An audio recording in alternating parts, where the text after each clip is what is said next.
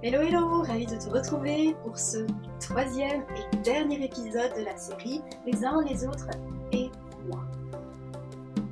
Si tu n'as pas encore eu l'occasion d'écouter les deux premiers épisodes de la série, je te recommande vivement euh, de le faire. Donc aujourd'hui, comment faire face à mes responsabilités en 5 points. Nous parlons bien des relations avec les autres. Donc il y a les trois sphères d'influence dans nos vies, des personnes qui nous influencent, que nous pouvons considérer comme des mentors ou des modèles. C'est un, sphère qui ne s'impose pas. Personne n'a le droit de t'imposer euh, d'être ton modèle, d'être ton mentor. C'est toi qui dois choisir quelle est cette personne. Même Dieu ne s'impose pas comme étant pour être ton modèle, mais il t'invite. Fais de l'éternel tes délices et il accomplira le désir de ton cœur.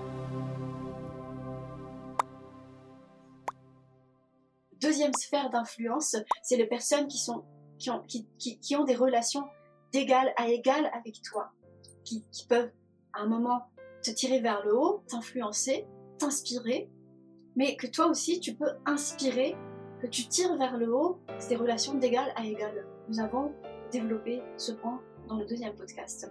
Et le troisième podcast aujourd'hui, euh, c'est troisième sphère d'influence, les personnes que tu influences, les personnes sur lesquelles tu as une certaine responsabilité, on va dire. Et ces trois sphères d'influence existent dans la vie de tout en chacun. Et le tout, c'est d'avoir l'équilibre dans ces trois sphères d'influence parce que tu ne peux pas que être influencé par quelqu'un et tu ne peux pas que influencer quelqu'un et tu ne peux pas que avoir des relations d'égal à égal parce que tu, vas pouvoir t'inspirer et tu vas pouvoir généreusement aussi te déverser sur d'autres personnes pour élever les autres, pour valoriser les autres. Tu dois aussi pouvoir influencer dans le bon sens du terme pour, euh, euh, élever euh, les autres, ne serait-ce que les plus jeunes que toi, pour, les préparer à, à un meilleur avenir.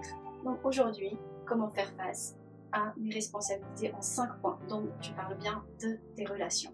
Galates chapitre 5, verset 15. Prenez garde que vous ne soyez détruits les uns par les autres. Premier point, le mandat. Je précise que ce podcast ne s'adresse pas qu'aux personnes en position de leadership, parce que toute personne a des responsabilités euh, dans ses relations. Euh, ça peut s'adresser euh, aux parents, qui ont une relation d'influence vis-à-vis de leurs enfants. Euh, les époux et les épouses qui ont euh, une relation d'influence aussi vis-à-vis euh, de son mari ou de sa femme, etc. Donc, le mandat, tu as cette responsabilité parce que tu as été mandaté pour ça.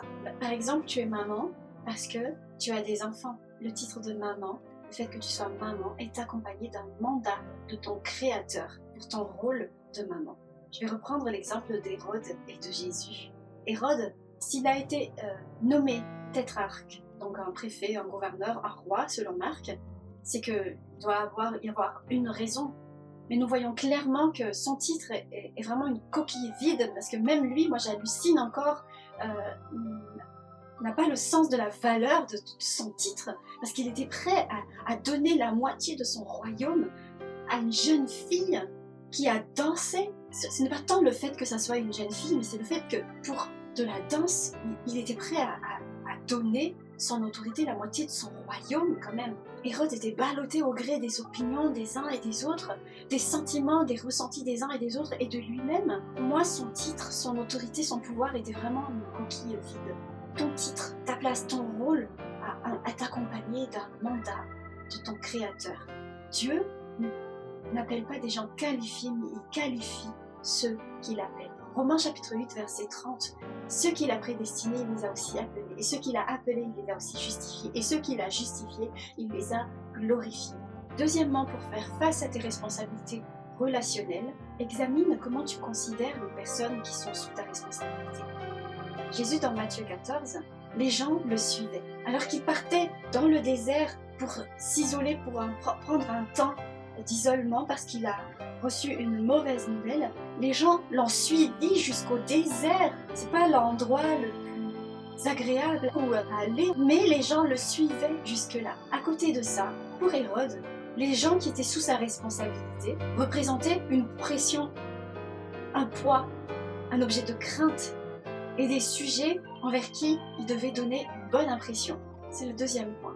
Ce n'est pas par la pression que les gens vont te suivre, par la compassion, par l'amour. Apporte réellement de la valeur à leur vie. Le troisième point, faire face à tes responsabilités relationnelles, c'est d'avoir une vision à long terme. Jésus avait une vision de ce qu'il voulait accomplir dans la vie de ceux qui le suivaient. Il enseignait à ces gens pendant toute une journée. Les gens venaient à lui pour le suivre. Et il n'a pas fait comme Hérode, euh, vouloir les impressionner, ou avoir l'adulation des gens, ou avoir l'approbation des gens. Mais quand les gens venaient vers Jésus, Jésus se donnait, Jésus enseignait, Jésus guérissait. Il accomplissait des miracles. Il les nourrissait, même physiquement. Jésus savait que ce qu'il faisait avait un impact éternel dans la vie des, gens qui le suivaient.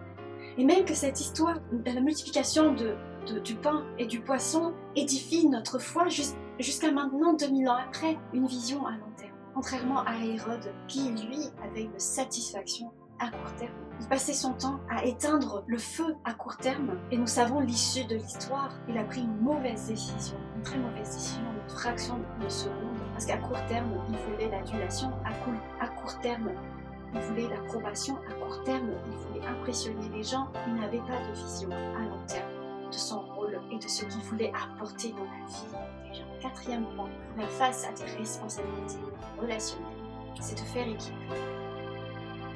Fais équipe avec les personnes qui sont sous ta responsabilité.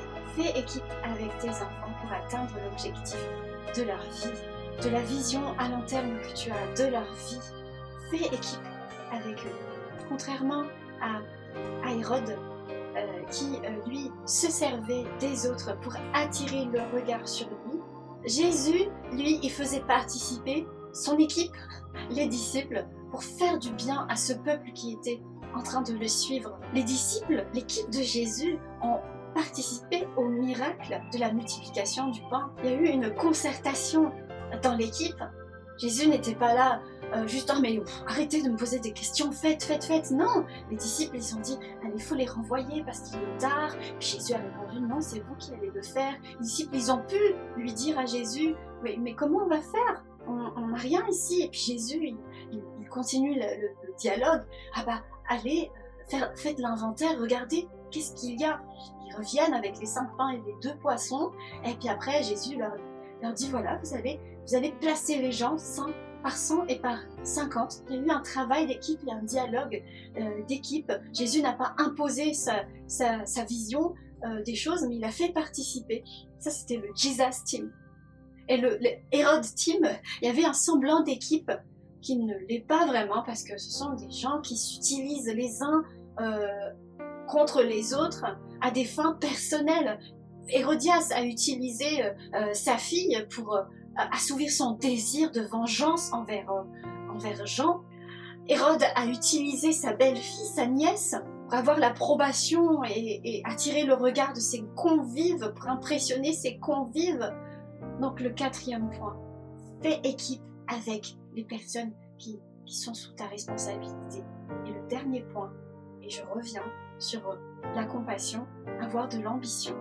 Oui, pour moi, l'ambition qui était en Jésus, c'était de, faire perdurer l'œuvre. C'est-à-dire que les successeurs, ses successeurs devaient être prêts.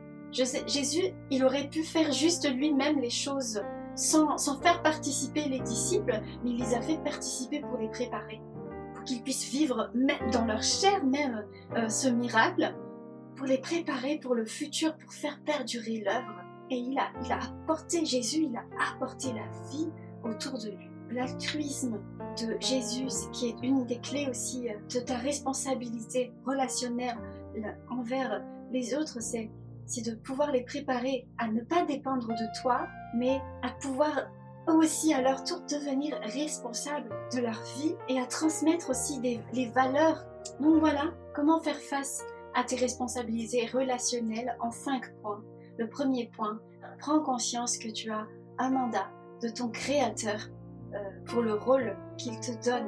Deuxième point, aie la compassion pour les personnes qui dépendent de toi, qui te prennent pour modèle, apporte quelque chose dans leur vie pour leur bien, qu'ils te suivent pour les bonnes choses, mais pas, mais pas par pression. Troisième point, pour faire face à tes responsabilités relationnelles, est une vision à long terme et en vision l'impact à long terme et même l'impact éternel dans leur vie. Quatrième point, fais équipe avec les personnes qui te suivent. Et dernier point, est comme ambition leur indépendance pour que eux aussi deviennent à leur tour des personnes qui, qui élèvent les autres, qui honorent les autres, qui partagent euh, des valeurs. Voilà pour euh, cette série. Je bénis ta vie, que ta vie soit équilibrée, que tu puisses devenir la personne euh, merveilleuse que Dieu a vue quand il t'a créé. Et je te bénis dans le nom de Jésus et je t'invite à t'abonner à la chaîne Femmes de foi, à liker, à partager et n'hésite pas à nous contacter si tu as des questions. À bientôt. Ciao. Voilà Femmes de foi, merci de nous avoir écoutés. N'hésite pas à t'abonner à nos podcasts et à les partager. Nous sommes également disponibles sur les réseaux sociaux Facebook et Instagram. Tu peux nous écrire si tu as des suggestions, si tu as des questions ou si tu as besoin de prières.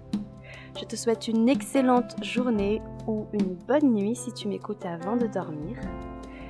À bientôt sur Femme de foi.